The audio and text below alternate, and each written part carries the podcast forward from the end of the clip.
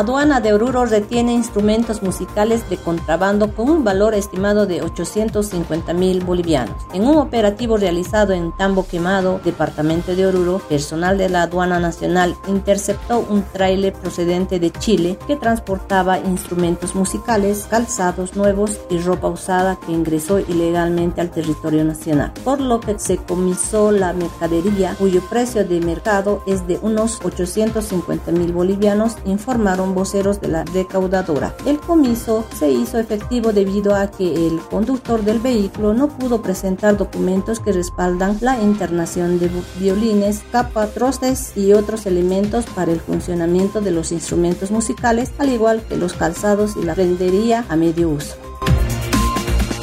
Las comparsas entraron en este domingo de tentación. El día de ayer, domingo 6 de marzo, las comparsas de la zona sur y norte despidieron el carnaval con su ya tradicional entrada de comparsas. Cientos de agrupaciones demostraron derroche de alegría, dando así un final a los festejos carnavaleros de este año.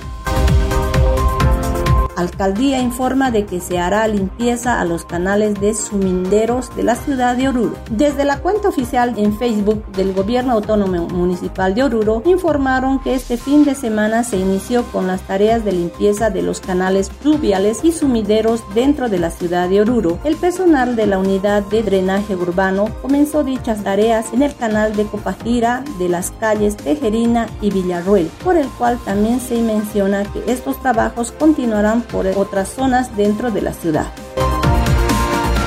renunció el secretario de Culturas de la Alcaldía de Oruro. Mediante una carta dirigida al alcalde municipal Huilcarani, el ahora ex secretario de Culturas Boris Villanueva presentó su renuncia al cargo de manera irrevocable por obstaculación en las tareas que realizaba. Tomo esta decisión porque existe obstaculización al trabajo que vamos realizando por algunos funcionarios. Al mismo tiempo mencionar que teniendo una diversidad e inmensa riqueza cultural en nuestro medio no se dé la importancia necesaria en el tema de preservación, fomento, promoción y difusión de nuestra cultura, menciona la carta presentada por Villanueva.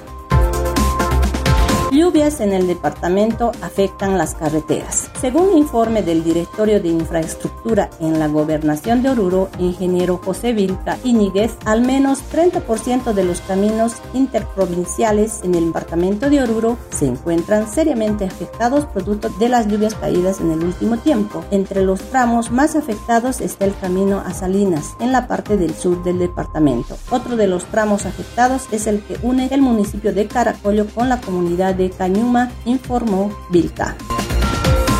Estas han sido las cinco noticias del día.